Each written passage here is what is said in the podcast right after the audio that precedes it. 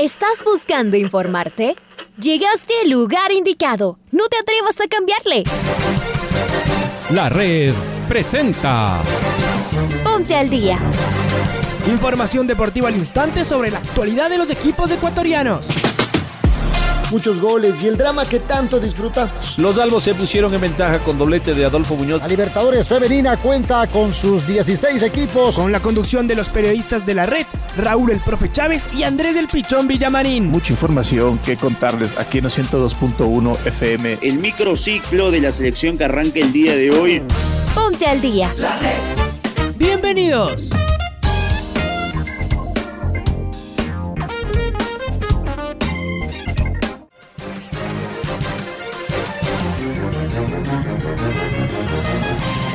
Amigos, amigas, hola, hola, ¿qué tal? ¿Cómo les va? ¿Cómo están? Tengan ustedes un cordial y afectuoso saludo. Feliz inicio de mes, feliz inicio de septiembre. Arranca el último trimestre del año 2021 que se nos ha ido en un eh, pestañeo, en un abrir y cerrar de ojos.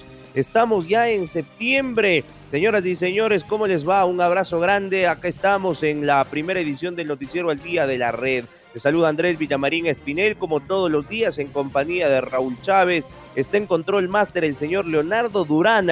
Arrancamos con el saludo de Raúl y de esta manera nos vamos a meter de lleno con los titulares a menos o a un poquito más de 24 horas en realidad de volver a observar a la selección ecuatoriana de fútbol. Hola Raúl, ¿cómo te va?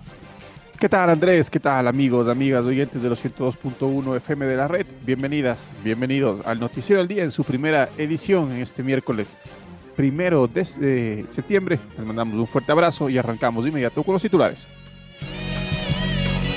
Terminó el mercado de fichajes en el fútbol europeo. Gonzalo Plata, Moisés Caicedo y Felipe Caicedo cambian de equipo. La selección ecuatoriana de fútbol entrenó en el complejo de liga por la fuerte lluvia que caía ayer a la tarde en Casablanca. Gustavo Alfaro celebró el regreso de Licha a las gradas. Las entradas se siguen vendiendo para ver a la tricolor este jueves. Paraguay llegará a Guayaquil para evitar los estragos de la altura. Antoine Griezmann deja el Barcelona que ha contratado a un delantero holandés. Y Ecuador sumó tres diplomas paralímpicos. Está Alfonso Lazo Ayala para escucharlo en su editorial de este arranque de mes. Mientras la selección ensayó el posible equipo titular para su primer partido de eliminatorias de este jueves, en Europa se cerraba el libro de pases. Lo más llamativo fue la negativa del PSG de aceptar los 224 millones de dólares que le ofrecía el Real Madrid por una de sus máximas atracciones, Kylian Mbappé. Esta historia suma un nuevo capítulo y al menos deberá esperar una temporada para intentar que el francés se vista de blanco. En cambio, el Atlético de Madrid recuperó al goleador francés Antoine Griezmann, por quien había recibido 120 millones de euros del Barcelona hace dos temporadas. Esta vez llega préstamo con una opción de 40 millones. Buen negocio. Por su parte, el talentoso volante tricolor Moisés Caicedo, quien se encuentra concentrado en la casa de la selección, no seguirá en el Brinton inglés, pues este lo ha prestado al K Bershot de la Liga Belga por una temporada. La idea es que tenga minutos y llega a un equipo que luego de seis fechas solo ha sumado un punto y está en último lugar. En este club debutó el fin de semana el seleccionado boliviano Ramiro Vaca. Esperemos que encuentre los minutos que necesita Moisés Caicedo. En Italia, Felipe Caicedo también cambió de camiseta. Dejó la Lazio para recaer en el Genoa. Firmó por tres temporadas. A Europa llegó en el 2006 al Basilea y se quedará al menos hasta junio del 2024. Pasó por el Manchester City de Inglaterra, el Sporting de Lisboa de Portugal, el Málaga, el Levante y el Español de España, el Lokomotiv de Moscú de Rusia y la Lazio de Italia. Jugó unos meses en el Al Jazeera de Emiratos Árabes. Según las estadísticas europeas, actuó en 447 partidos y anotó 143 goles. En escuadra de la capital italiana le recordarán por esos goles agónicos que tanto lo caracterizaron y que hizo festejar a los suyos. Finalmente, Gonzalo Plata también cambia de club, se va a la segunda división de España, llega al Valladolid, que es segundo en la tabla. Esperemos que encuentre los minutos que no tuvo en Portugal y que siga creciendo profesional y personalmente. Que esta sea una motivación más para esta joya del fútbol tricolor. En las eliminatorias lo esperamos con ansiedad.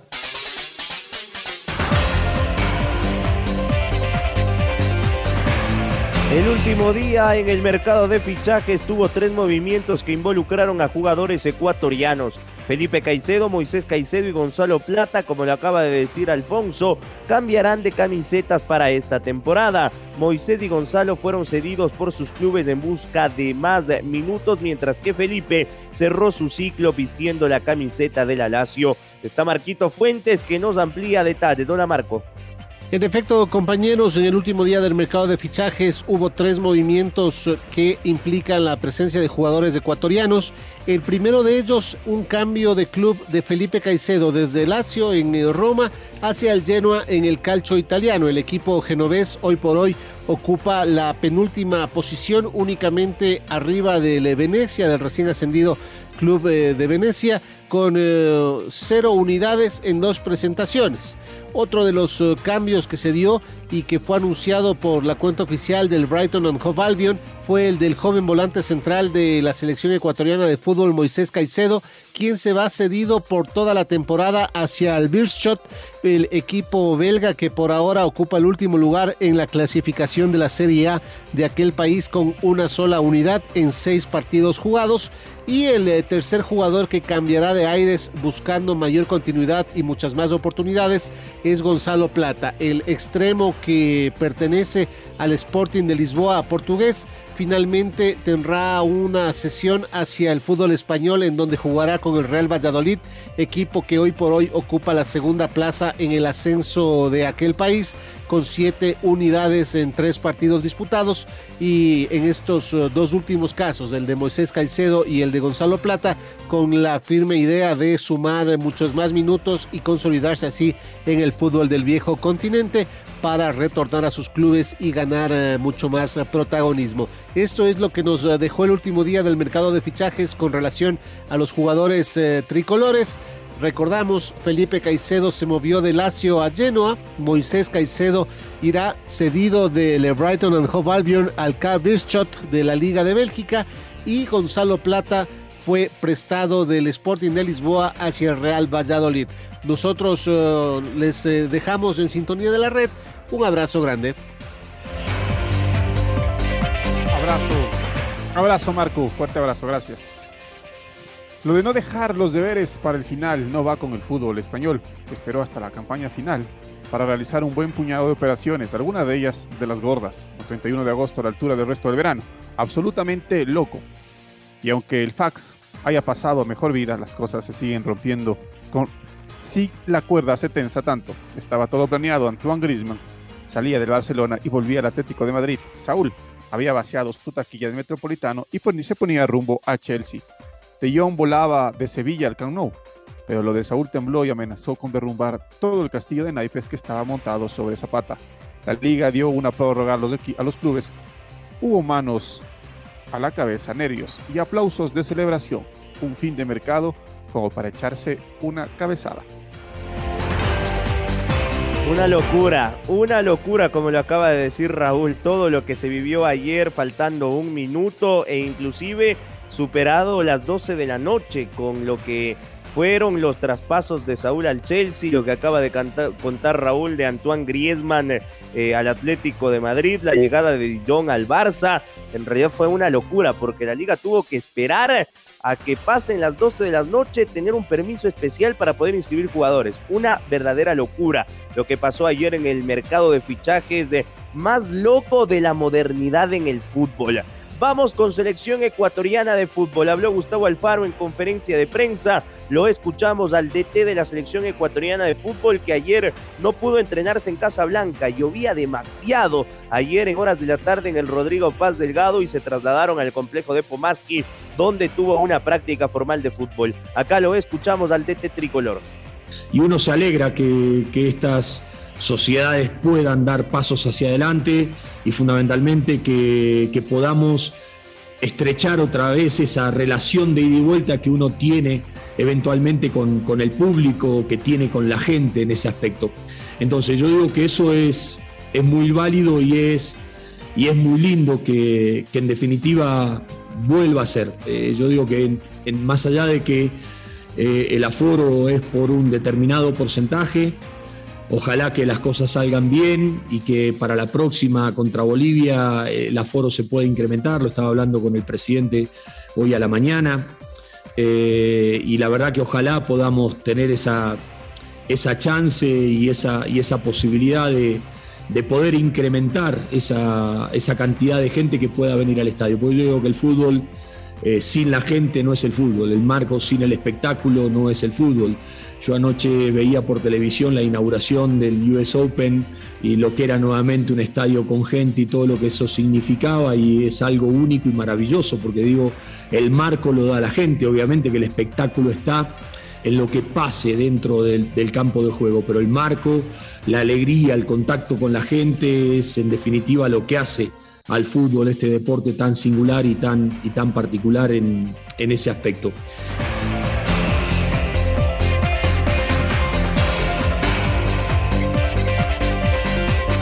Es momento, es momento de escuchar a William Poveda, director de competencias de la Federación Ecuatoriana de Fútbol, con respecto a las entradas para el partido del día de mañana entre Ecuador y Paraguay.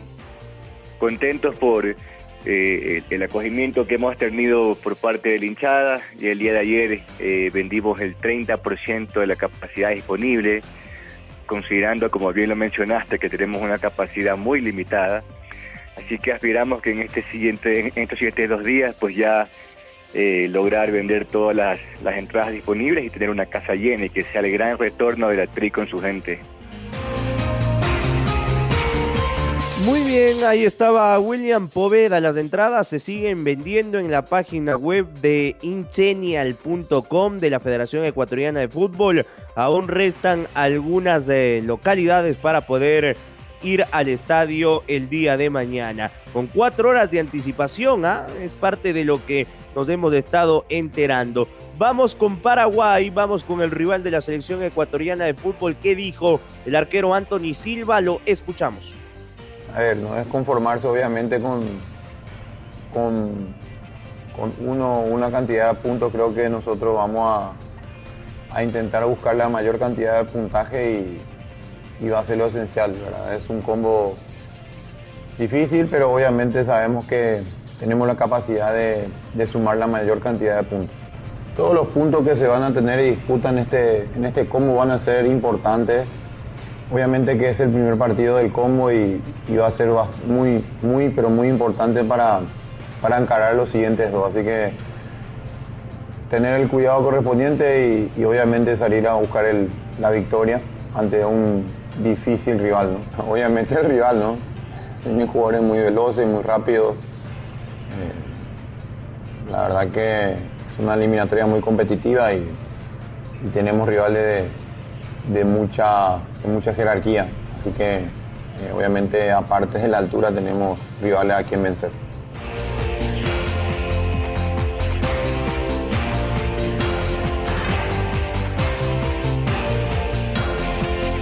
Muy bien. Y es momento de escuchar al defensa de Paraguay, Junior Alonso. No, la idea creo que, creo que es bien clara, ¿verdad? Eh, ser protagonista, eh, tener la posesión de la pelota, saber qué hacer con ella. Eh, en esta situación es un partido un poco distinto por, por lo que es Ecuador, por, por jugar en la altura. quizás tengamos siempre el mismo pensamiento, pero seguramente en algunos, en algunos momentos tenemos que, que variar el sistema de juego o tratar de buscar una variante a, al equipo ecuatoriano, ¿verdad? Sí, creo que a nivel general hicimos un, buen trabajo. Eh, también vale destacar de que se han acoplado eh, jugadores jóvenes también al, grupo, se han adaptado bastante bien. Hoy en día contamos con ellos de vuelta y bueno, eh, hay que tratar de, agarrarse de lo que venimos haciendo, que es tratar de jugar siempre bien, ser protagonista, jugarle igual igual a cualquiera y ya ir, mejorando cada partido. Tenemos un, un combo bastante, bastante complicado, ¿verdad? Tres partidos muy importantes y bueno, el del día jueves será una, una prueba muy importante para todos nosotros de vuelta.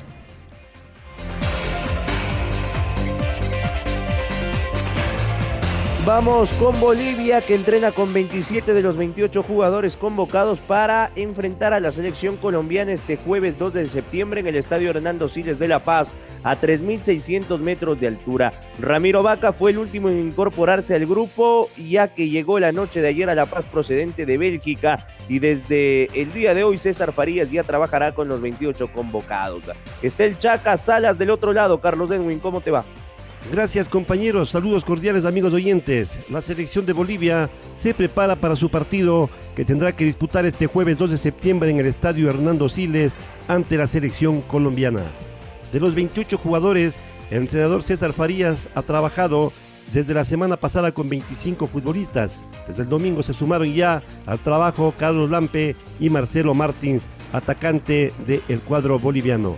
Actualmente el seleccionado trabajó en Guarina a 3.839 metros de altura, donde continuó su intensa preparación y desde anoche y hoy ya el equipo boliviano está en La Paz para lo que va a ser el partido de eliminatorias.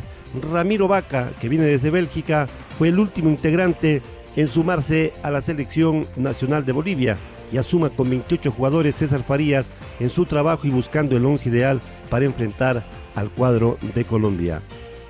Continuamos compañeros con más en el noticiero al día. Gracias Carlos un fuerte abrazo. La selección argentina se entrenó en el estadio Brígido Iriarte para enfrentar a Venezuela este jueves a las 21 horas en Caracas por las eliminatorias, por primera vez con los 30 convocados por el DT Lionel Scaloni. Si bien la práctica fue a puerta cerrada, hubo muchos fans en el hotel, el que se aloja la delegación y por supuesto las mayores ovaciones fueron para Lionel Messi un probable 11 eh, titular que utilice Scaloni para jugar frente a Venezuela sería con Dibu Martínez en el arco, Molina o Montiel, o Montiel quien no jugó tras la en River, Pesela, Otamendi, Tagliafico o Acuño, De Paul, Guido Rodríguez, Los Chelso, Messi, Lautaro y Di María o en su lugar Nico González. Muy bien, eh, y de cara a la triple fecha de las eliminatorias para el Mundial de Qatar 2022, la selección de Uruguay entrenó el día de ayer en el complejo celeste con 24 jugadores. El único que resta por sumarse es Martín Cáceres, quien está suspendido para el encuentro del eh, día jueves frente a la selección de Perú y se sumará el viernes al plantel. Al grupo que ya había trabajado el eh, día martes, se le sumaron los que arribaron en la jornada eh, del día de ayer y estos jugadores no trabajaron en cancha, lo hicieron en el gimnasio luego de hacerse los correspondientes disopados ya que tuvieron un largo viaje hasta Montevideo. En cuanto al equipo, el maestro Oscar Washington Tavares no dio pistas y seguramente el día de hoy desde las 10 de la mañana en el último entrenamiento antes de viajar a Perú el técnico uruguayo pare lo que pueda llegar a ser el 11 que saldrá a jugar ante la selección del RIMAC. La Celeste enfrentará a la selección de Perú el día jueves a las 22 horas de Uruguay en el Estadio Nacional de Lima. El domingo recibirá a la selección de Bolivia desde las 19 horas en el Estadio Campeón del Siglo, donde también eh, oficiará como local el próximo jueves ante la selección del Ecuador.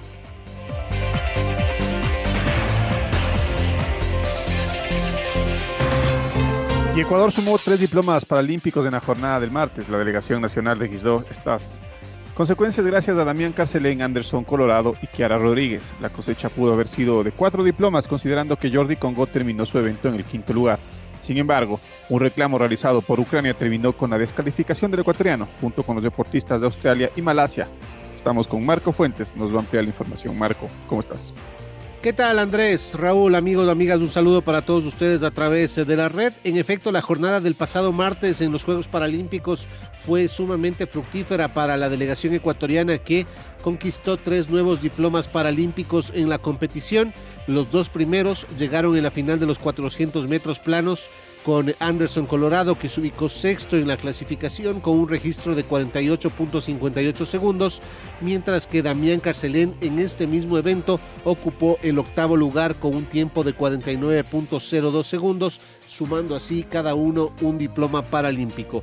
Más adelante, en la gran final de los 100 metros planos T47, la abanderada de la delegación ecuatoriana, Kiara Rodríguez, con un tiempo de 12.55 segundos, arribó en el sexto lugar de la clasificación, consiguiendo así el tercer diploma para la delegación tricolor en esta jornada que se vivió el día de ayer y en donde la ganadora del evento de los 100 metros T47 fue la venezolana Lisbeth Libera quien llegaba como gran favorita. En esta jornada de día martes hay que recordar que Ecuador pudo haber sumado un cuarto diploma debido a que Jordi Congo en el lanzamiento de bala se ubicó en el quinto lugar y esto le permitía acceder a esta distinción. Sin embargo, poco después, en eh, un reclamo oficial que hizo la delegación de Ucrania, finalmente fueron descalificados el representante de Australia, el representante de Malasia y Congo, con lo cual quedaron fuera de competencia y el registro oficial los dio como que no se presentaron, esto debido a un supuesto retraso en el arribo a la cámara de llamado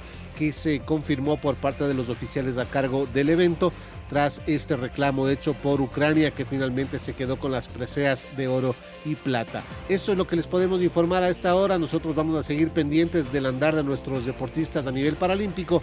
Les invitamos a que sigan en sintonía de la red. Un abrazo grande para todos. Abrazo grande, Marquito, y llegamos a la parte final con el mal resultado del Club Deportivo El Nacional, que igualó uno por uno frente a la Liga Deportiva Universitaria de Portoviejo, ha sumado 52 puntos del puntero Escumbayá, que tiene 58 unidades, pero Gualaceo tiene 47 y Gualaceo juega hoy a las 3 de la tarde en el Gerardo Pozo León ante Chacarita. Si gana el equipo de Gualaceo, evidentemente tiene el techo de 50 y acortaría ya la distancia a dos puntos con el Club Deportivo El Nacional. Restan seis fechas, sin embargo, el empate ante la Capira, que ha sido el único rival en el cual el Nacional no ha podido sumar una victoria, complica sus intereses del ascenso. Ayer, a propósito, su arquero suplente terminó de delantero. Una verdadera vergüenza.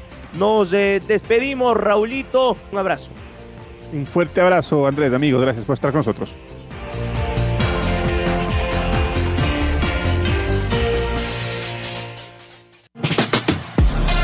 Ahora ya estás al día junto a nosotros.